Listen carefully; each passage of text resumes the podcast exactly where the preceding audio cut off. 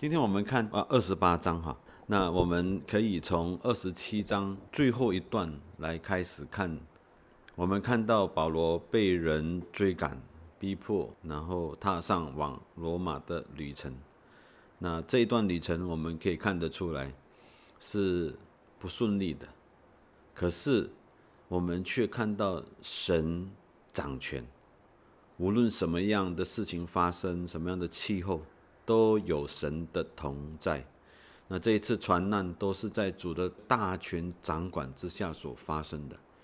就如保罗在事故发生之前，他这么告诉这个船上的人说：“哈，现在我还劝你们放心，你们的性命一个也不失上，唯独失上这船。”那这是二十七章二十二节的时候，保罗说过的一句话。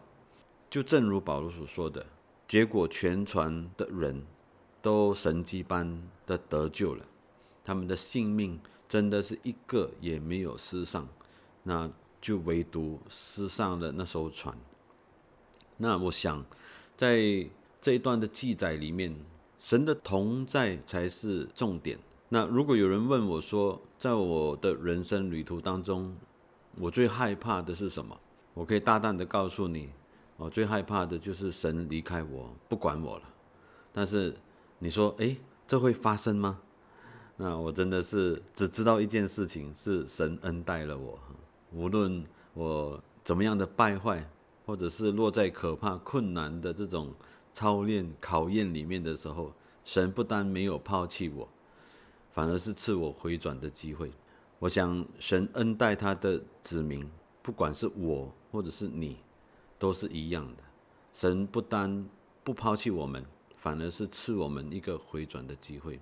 那今天我们仍然一直在回转到神面前的一个一个路途里面。我不知道神会许可什么样的操练临到你或我的身上。不过有一件事情我很肯定的，就是神在各种情况中，他与我们同在。圣灵也不停的监察我们的心思意念。我们可以从二十七章最后几节就带入到这个二十八章。那首先我们看到神的介入哈，在二十七章的结尾的时候，其实在这个搁浅之后，兵丁的意思原本是要把囚犯杀了，因为他们担不起这个呃他们的这个失责哈。如果有囚犯逃走的话，所以二十七章四十二节的时候。其实兵丁的意思要把囚犯杀了啊！经文记载说，恐怕有覆水脱逃。那可是呢，我们却看到神的介入啊，让这个百夫长不准兵丁任意而行。接着，这个百夫长就要他们一人一人的跳下水上岸去。结果就这样的，众人都得救上了岸。所以进入二十八章第一节的时候，一开头他就他就记载说。我们既已得救，才知道那岛名叫马耳他。那我自己是很喜欢这一段的记载哈，那也常常觉得这一段的记载真的是很特别。它好像是保罗要去的那个目的地之前的一个插曲。我也看到神常常会在带领我们的时候，他是许可一些插曲的发生的，就如现在。我的侍奉的道路上所经历的事情，就好像有一些的插曲的发生。但是我想，无论是什么样的插曲都好，那个重点还是要把我们自己的目光回转到耶稣基督的身上，靠着主来继续我们的侍奉。回到保罗这边，保罗这一行人他们得救上岸了。这时候他们上的岸不是一个繁华的港口啊。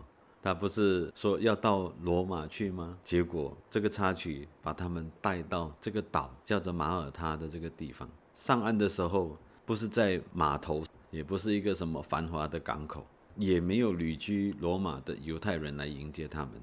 我觉得特别有意思的，神让土人来接待他们。那我心里就想，哎，这到底有什么特别的意思吗？先前不是说保罗很清楚知道神的旨意，就是要他到罗马。现在竟然出现土人来接待他们，我们可以从保罗如何跟这些土人的交通有所学习的。首先，保罗要解决一个问题，就是沟通上的问题，怎么样与土人沟通？我们看第二节哈，第二节就说，当地的人对我们非常友善，因为下过一场雨，天气又冷，他们就生了火来招待我们。这个友善，还有这个招待。我想象它是一段无声的沟通，是表示友好的。那这个岛的土人不会说保罗懂的语言。那路加他在这边记载说土人，有的时候我们一读土人，就是哎呀很没有文化，或者是那些没有穿衣服的，可能脖子还挂着一些人的骨头的这样子的土人。其实并不是这个意思哈，因为用当时陆家所用的希腊人的这个。语词的用法，哈，它指的就是不会说希腊话的人，这是第一点，语言上不能通。它并不是我们所想象的那些还没有开化的野蛮人，因为这个岛这个地点，它是有一个啊有价值的地点，是一个有战略价值的地点，所以这个岛有希腊和罗马来占领过它的。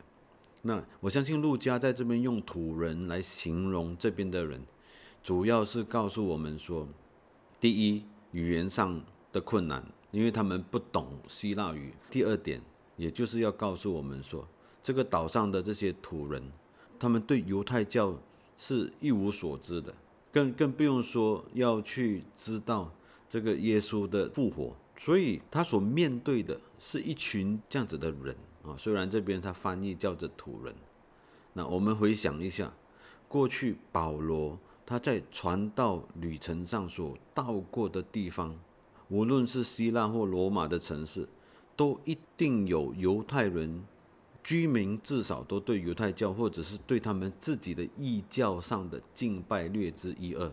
所以从这个宣教学的策略上来看的话，他要如何切入向这些土人传福音呢？我相信神把保罗领到这个地方来，不是要保罗来看一看这个异文化，或者是感受一下不同的这个乡土民情，而是要如何把福音向这些土人传开。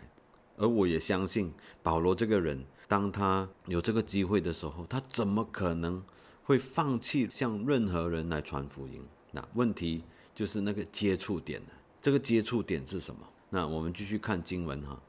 啊经文就告诉我们说，当时正在下雨，天气又冷，结果这个生火土人就生火接待我们众人，生火接待这些遇到船难被救的人。第三节的时候，却记载了保罗拾起一捆柴放在火上，这是什么意思呢？那个生火的是土人，那这一些被救的这些上岸的，却也。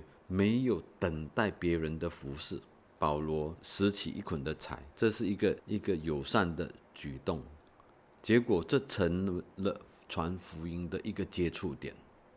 接下来的记载，保罗他撕了一捆柴放在火上的时候，有一条毒蛇受不住热爬了出来，就缠住他的手。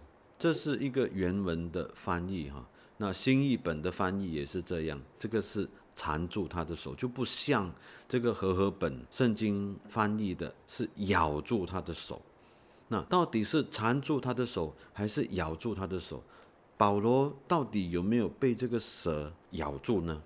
有解经家就不同的解释哈。从这个翻译上来看，有两个层面，一个是咬住他的手，一个是缠住他的手。也有解经家说，这个是。已咬住了，甚至悬在他的手上。不管是怎么样，我我先我先不进入讨论说这个翻译到底是怎么一回事哈。不过我们可以想象一件事情：他们遇到船难，上了岸，这个人被蛇咬住了。那这些土人要怎么看他？哦，这个是坏人，因为天都不容他。虽然脱离这个海上的这个灾难，上了岸。仍然还是有一条蛇去咬他，诶，结果真的土人就是这样子看。第四节就说，土人看见那毒蛇悬在他手上，就彼此说：“这人必是一个凶手。虽然从海里救上来，天理还不容他活着。哇，原来不知道土人的信仰、宗教的背景的结果是有这样子的一个看法。保罗怎么反应？保罗的反应是很镇定的，他就是好像我们在赶蚊子一样。有的时候我们 在一个地方，哇，很多蚊子来叮我们的时候，就嗖嗖嗖把蚊子赶掉。这是一条毒蛇哎，我们平时看到蛇可能都吓一跳。这时候保罗就一甩。就把这个蛇甩在火里。第五节，保罗竟把那毒蛇甩在火里，并没有受伤。那还没有结束哦。这时候土人心里就想，他必要肿起来。土人一定看过人被蛇咬，他这边形容的，知道说蛇咬了有毒，然后肿起来，突然间扑倒死了哦，因为中毒了嘛。他们就注意的看，看了多时，就说：哎，他没有没有事哎。这是怎么怎么一回事？他无害，然后就转念说他是个神。土人对保罗的看法，几乎是跟外邦人和外教的一种想法，这个因果论是一样的想法。你做了什么坏事，你就有什么样的报应。但是保罗在这边，他所显出来的是一个超凡的信心和知道。有一位在掌生命权的主，他只是把毒蛇这个一甩，然后就继续做事，继续在那里服侍人。我想这是我们读到保罗传道旅程当中里面最不一样的一次。以往他有一定的惯例，他到了一个地点，他一定进入犹太会堂，在那边传讲耶稣的死与活。又或者是在这个会堂接受的审问中，在大祭司巡抚在王面前来申辩、传讲福音。但是这一次，保罗没有得开布道会了，他连语言都不能够通了。所以路加会用土人来记载说，他所面对的这一批人是这个语言上不通的人。那怎么样向他们传福音呢？神就使用保罗身上所发生的这个。神机骑士引导，让这些土人看到保罗的不一样啊！这是这是很特别的一件事情。这也让我想起，在啊，我们读这个《使徒行传》，大概是十十三十四章那边的时候，当这个巴拉巴跟保罗到这个路斯德吧，保罗不是看到那个双脚无力的那个瘸腿的人嘛？然后保罗。定睛看着那那个两脚无力的人，没有走过路的人，保罗见他有信心可得痊愈，就说：“你起来，两脚站直。”那人就起来，就行走了。接下去那边的人是语言可以通的人呢，他们看见保罗所做的事，就用吕高尼的话大声说：“有神借着人形降临在我们中间。”所以，当人看到一些神迹奇事的时候，不是他们所能理解的事情的时候，他们立刻就把这个行神迹的人当着是神来看待。那这些土人虽然这时候他们并不认识保罗所属所侍奉的真神，也就是说，他们不知道保罗背后他所侍奉的这位真神，那他们就把保罗当着是神来看。保罗怎么样的回应？保罗从来不会把荣耀归在自己身上，保罗更不会误导人家，让人以为他就是神。只有那一些魔鬼的使者或假先知，他们就喜欢自居是神，建立自己的国度，诱惑无知的信众。啊，这是真使徒和假假先知的不一样。所以在这一边。我们就看到保罗他这个处事，结果呢，神就借着他们手所行的，继续把救恩带给更多的人。那这就来到下一段的记载，因为看见这个神机骑士，就赢得了这个岛长不白流的心。那接下来就记载说，这个岛长不白流就接纳他们。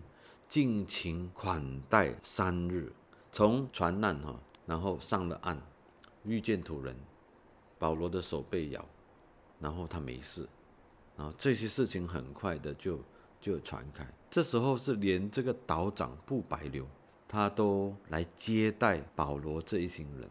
其实我们想一想，并不容易要接待保罗他们这一班人，因为这一班是有罗马兵带着的囚犯，并不是普通的人。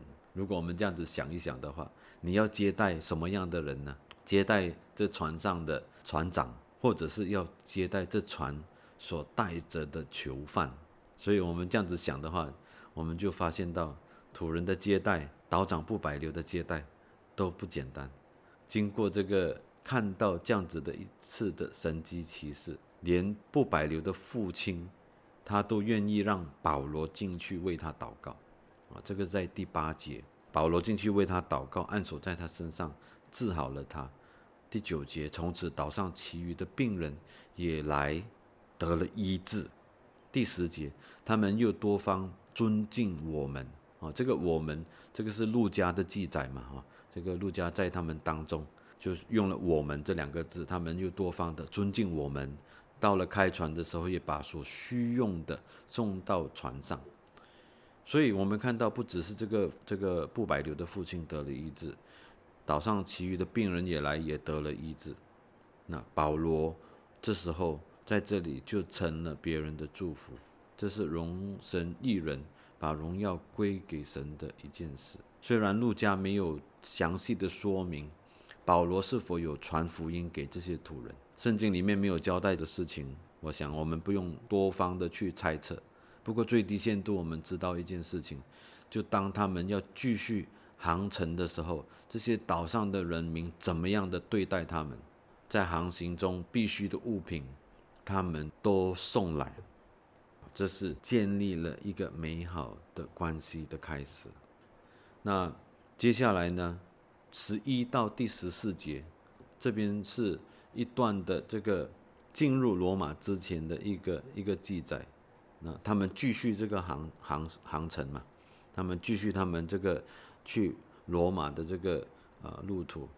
那也时间也也不短哈，过了三个月，他们到了上了这艘叫做啊宙斯双子的这个船。那在这边最主要的是记载了他们到罗马之前，在这个布丢利遇见弟兄，那这个就不一样了。这边就是已经是有犹太人聚居的地方，也有基督徒，他们得到保罗要来的消息，他们也呃出来欢迎他。百夫长一定是有特别的通融哈，因为路加记载了让保罗留下来和弟兄们。交通了七天之久，那来到二十八章的十五节，就说保罗见了他们，就感谢神，放心壮胆。保罗看到这个弟兄们欢喜快乐，啊，也看到弟兄们这样子的来接待他们，他就放心，他就壮胆，然后就继续的啊来去到了罗马。那最后这一段呢，是十六到三十一节哈，这边。就讲到了，啊，在罗马监狱，在到了罗马之后，在这个算是一个软禁哈，那他能够有自己住的地方，不过必须要有兵丁在那边看守着他。结果保罗是抓住这个机会就传福音，那就算来到罗马，保罗也没有离弃他宣教的大原则哈，就是先把福音传给自己骨肉之亲的犹太人。那在这边，他稍微先做了一个解释，啊，十七节就说过了三天，保罗就请犹太人的首领来，然后就向他们说一段的这个解释，啊，这当中先要消除一个啊一个误会，保罗是因为要提告才到凯撒那里去的，可能犹太人心中也是会有一些的压力。是不是保罗要来这边啊？向这个凯撒提告犹太人所做的一些事情啊，而让他陷入在这个被告的这个状态里面啊，所以他在这边就有做了一些的解释哈。那在这个经文里面就有说到呃，弟兄们，我虽没有做什么干犯本国的百姓和我们祖宗的规条，却被锁绑，从耶路撒冷解在罗马人的手里。第十九节，他就说犹太人不服，我不得已只好上告。这边就说，并非有什么事要控告我本国的百姓，所以他就先是做了一个这样子的一啊这样子的一个解释。不过重点我们还是要看到，保罗在说明这件事之后。那二十三节也告诉我们说，犹太人与保罗约定了日日子，就有许多人到他住的地方来，从早到晚对他们讲论证明神国的道，而且他还是引摩西的律法和先知的书，以耶稣的事来劝勉他们。那这一段的记载里面，我们看到保罗可以被关，但是这个人的心智，他传福音也是关不住的。他很清楚神托付他的使命，神的旨意。那无论他今天是被捆绑的，他不会停止去传神的福音。今天对我们侍奉的人来说也是一样。无论我们在什么样的境况，神给我们的召唤，我们是不应该停顿下来的，因为神就是会借着我们所做的，把这个所传的福音。传给那些需要的人。那来到最后的这几节呢，三十、三十一节这边就继续说到，保罗在自己所租的房子里足足两年，凡来见他的人，他全都接待。啊，我们读那段经文的时候，我们看到有人来见他，没错，是不是全部听了都赞同他所传所讲的呢？不一定，有有的听了。啊，有的没有听，所以我们就知道他怎么会去用那一段有人的心蒙了油，就是不能够接受他所传讲的。不过无论如何，他都放胆传讲神国的道，将主耶稣基督的事教导人，并没有人禁止。哦，这句话很特别哈，教导人并没有人禁止。很奇妙的，我们看到保罗他蒙准自己住。虽然说是被押到这个监狱来，可是这个监狱是他自己租来的房子，有兵丁来看守他。可是两年的时间，这是很不简单的。两年的时间是怎么样过的呢？这个菲利比书一章那边就有说到哈，一章十二到十四节就说：“弟兄们，我愿意你们知道，我所遭遇的事，更是叫福音兴旺。”以致我受的捆锁，在意云全经和其余的人中，已经显明是为基督的缘故。第十四节，并且那在主里的弟兄，多半因我受的捆锁，就笃信不疑，越发放胆传神的道，无所惧怕。所以，他一直接待人到他那边来。我们看到他这两年是怎么过的。这两年里面，他虽然受监禁。可是神的福音却一点都不受监禁，反而在这个意云全经和其余的人中间，都显明是为着基督的缘故。我想我们读使徒行传，我们心里都非常的兴奋哈，因为什么？因为看见神家，看见这个堕落的亚当后代，居然可以活出神的荣耀来。我们看到保罗的身上，他活出神的荣耀来。那这是什么呢？对我来说，这就是福音啊，这就是救恩啊，这就是保罗身上给我们的盼望啊。保罗自己怎么说？他从来没有把荣耀归在自己的身上，他甚至还说：“罪人中我是个罪魁，而基督却在我身上要显明他的恩典，显明他的恩典给谁看？给当时的人看吗？”不是啊，给今天我们读《使徒行传》的人都仍然看到，他就做了这美好的见证，也让我们在软弱中能够有盼望。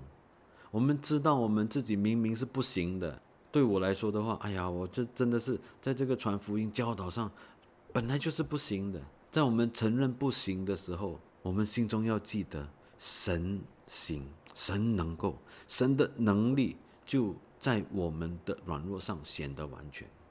使徒行传对我来说是一本没有结束的书，那些跟过我一起到台北去这个宣教回来的人都知道，每一次这个体验型宣教型回来之后，我都会告诉他们说，这不是结束，这是一个开始，就像《使徒行传》一样，不是一个书卷的结束，它它是一本无终的书哈，一直等到主回来，或者是等到我们见主面的时候才结束，因为这里讲到保罗继续传讲神国的事。继续将主耶稣基督的事教导人，没有人禁止。我们就想到今天，福音、救恩都仍然一直的在传出去。两千多年过去了，来到我们这个时代，圣灵的水流不住的往前走。历代历世，神都一直在召唤他们，呼召他们。神在这边不停的预备一些合用的器皿，能够让神来使用。